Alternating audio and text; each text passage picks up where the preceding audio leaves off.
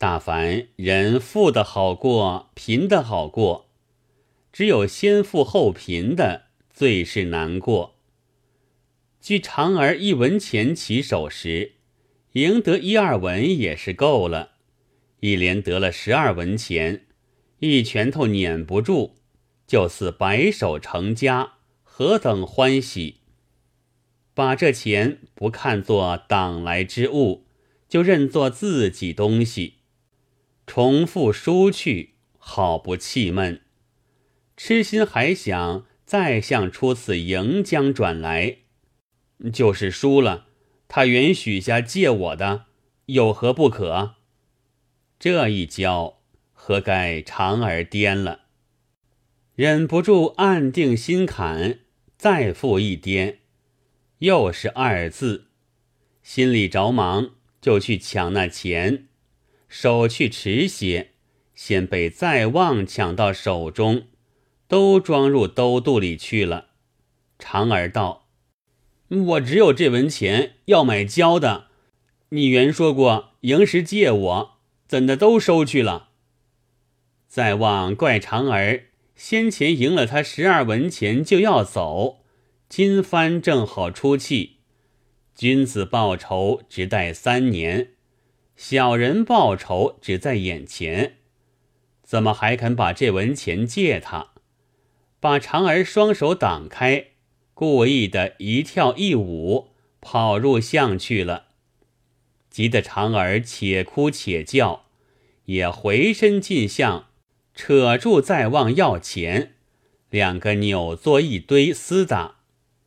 孙庞斗智谁为胜？楚汉争锋哪个强？却说杨氏专等交来泡汤吃，忘了多时，不见长儿回来，觉得肚疼定了，走出门来张看，只见长儿和在望扭住厮打，骂道：“小杀财，叫你买胶不买，倒在此寻闹，还不撒开！”两个小厮听得骂，都放了手，再望就闪在一边。杨氏问长儿：“卖的胶在哪里？”长儿含着眼泪回道：“那买胶的一文钱被再望夺去了。”再望道：“他与我颠钱，输于我的。杨氏只该骂自己儿子，不该颠钱，不该怪别人。”况且一文钱所值几何？既输了去，只所罢休。但因杨氏一时不明，惹出一场大祸，辗转的害了多少人的性命。正是事不三思终有悔，人能百忍自无忧。杨氏因等候长而不来，一肚子恶气，正没出货。听说赢了他儿子的一文钱，便骂道：“天杀的野贼种！要钱时何不叫你娘趁汉，却来骗我家小厮颠钱？”口里一头说，一头便扯再望来打，恰正抓住了兜肚，凿下两个利报。那小厮打急了，把身子复命一正。却挣断了兜肚带子，落下地来，嗦啷一声响，兜肚里面的钱洒作一地。杨氏道：“只还我那一文便了。”长儿得了娘的口气，就是抢了一把钱，奔进自屋里去。再望就叫起屈来，杨氏赶进屋里，喝叫长儿还了他钱。长儿被娘逼不过，把钱往着街上一撒，再望一头哭一头骂，一头捡钱。捡起时少了六七文钱，情知是长儿藏下，拦着门只顾骂。杨氏道：“也不见这天杀的野贼种嫩的撒泼。”把大门关上，走进去了。再望敲了一回门，又骂了一回，哭到自屋里去。母亲孙大娘正在灶下烧火，问其缘故，再望哭诉道：“长儿抢了我的钱，他的娘不说他不是，倒骂我天杀的野贼种。要钱时何不叫你娘趁汉？”孙大娘不听时，万事全休。已听了这句不入耳的言语，不觉怒从心上起，恶向胆边生。原来孙大娘最疼儿子，极是护短，又兼性暴，能言快语，是个懒事的女都头。若相骂起来，一连骂十来日，也不口干，有名叫做绰板婆。她与邱家只隔得三四个贱婢居住，也晓得杨氏平日有些不三不四的毛病，只为从无口面，不好发挥出来。一闻在望之语，太阳里爆出火来，立在街头上骂道：“狗泼妇，狗淫妇，自己瞒着老公趁汉子，我不管你罢了。”倒来傍别人，老娘人便看不像，却替老公争气。前门不进师姑，后门不进和尚，拳头上立的人起，胳膊上走的马过，不像你那狗淫妇，人硬货不硬，表状理不状，做成老公戴了绿帽，羞也不羞，还亏你老着脸在街坊上骂人，便骚贱时。也不是嫩般做作，我家小厮年小，连头带脑也还不够与你补控，你休得缠他。骚发时还去寻那旧汉子，是多寻几遭，多养了几个野贼种，大起来好做贼。一声泼妇，一声淫妇，骂一个路绝人稀。杨氏怕老公不敢揽事。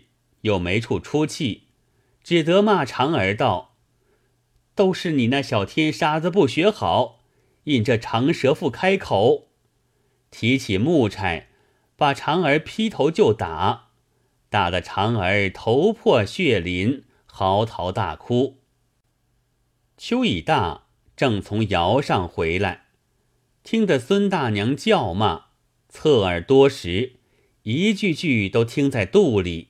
想到是哪家婆娘不秀气，替老公装幌子，惹着绰板婆叫骂。及至回家，见长儿啼哭，问起缘由，倒是自家家里招揽的是非。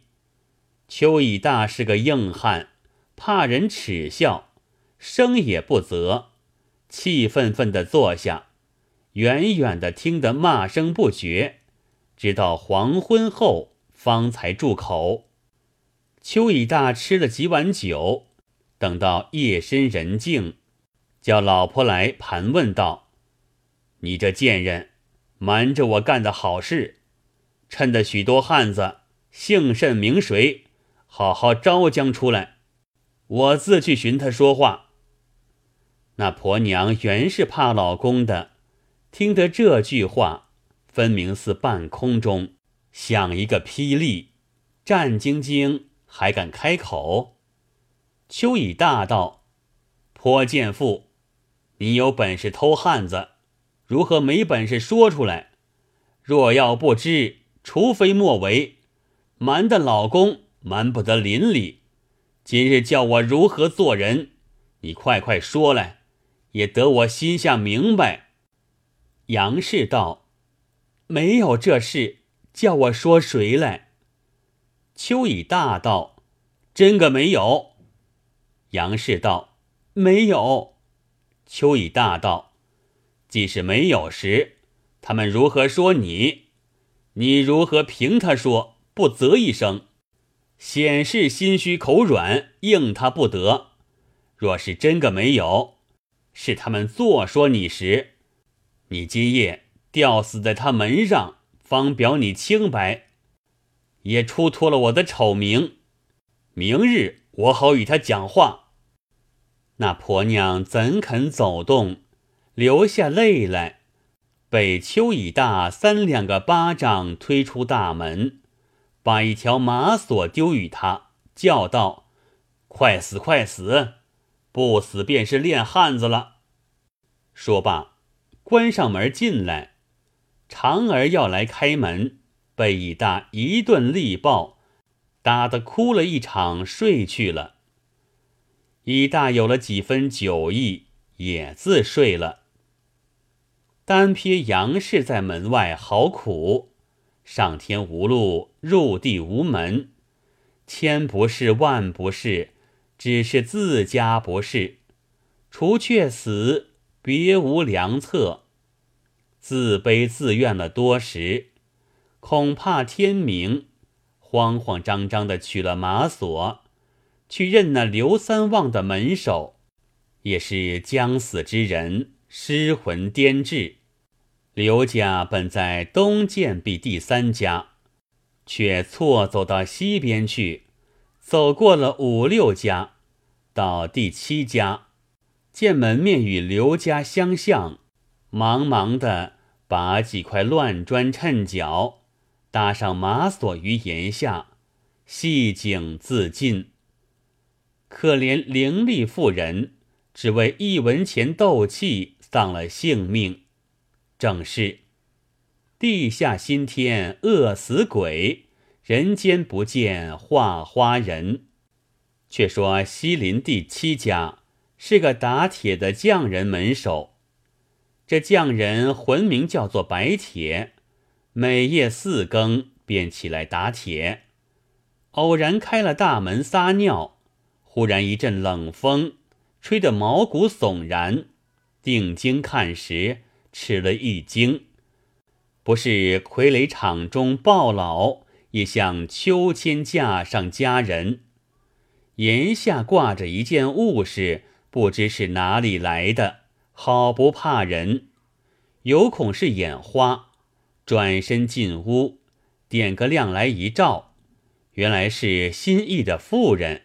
咽喉气断，眼见得救不活了，欲待不去照管他，到天明被做工的看见，却不是一场飞来横祸，辨不清的官司。思量一计，将他移在别处，与我便无干了。担着惊恐，上前去解着马锁，那白铁。本来有些蛮力，轻轻的便取下挂来，背出正街，心慌意急，不暇致降，向一家门里撇下，头也不回，径自归家。兀似连打几个寒噤，铁也不敢打了，复上床去睡卧，不在话下。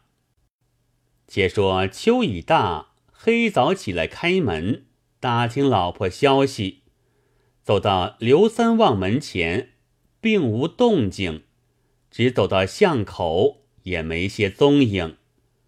又回来坐地寻思，莫不是这贱妇逃走他方去了？又想，他出门稀少，又是黑暗里，如何行动？又想到。他若不死时，马索必然还在。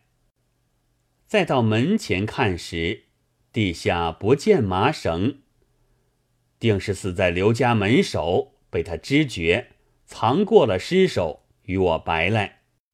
又想，刘三旺昨晚不回，只有那绰板婆和那小厮在家，哪有力量搬运？又想到。虫蚁也有几只脚，岂有人无帮助？且等他开门出来，看他什么光景，见貌变色，可知旧里。等到刘家开门，再望出来，把钱去市心里买馍馍点心，并不见有一些惊慌之意。邱以大心中委决不下，又到街前街后闲荡。打探一回，并无影响。回来看见长儿还睡在床上打呼，不觉怒起，掀开被，向腿上四五下，打得这小厮睡梦里直跳起来。秋雨大道：“娘也被刘家逼死了，你不去讨命，还只管睡。”这句话分明邱乙大叫长儿去惹事看风色。长儿听说娘死了，便哭起来，忙忙的穿了衣服，带着哭，一径只赶到刘三旺门首，大骂道：“狗昌根，狗淫妇，还我娘来！”那绰板婆孙大娘见长儿骂上门，如何耐的，急赶出来骂道：“千人设的野贼种！”敢上门欺负老娘吗？便揪着长儿头发，却在要打，见邱乙大过来，就放了手。这小厮满街活跳乱舞，带哭带骂讨娘。邱乙大已耐不住，也骂起来。绰板婆怎肯相让？旁边钻出个在望来相帮。两下干骂一场，邻里劝开。邱以大叫长儿看守家里，自去街上央人写了状词，赶到浮梁县告刘三旺和妻孙氏人命事情。大尹准了状词，差人拘拿原被告和邻里干政，到官审问。原来绰板婆孙氏平息口嘴不好，急事要冲撞人，邻里都不欢喜，因此说话中间未免偏向邱以大几分，把相骂的事情增添的重大了，隐隐的将这人命设实在绰板婆身上。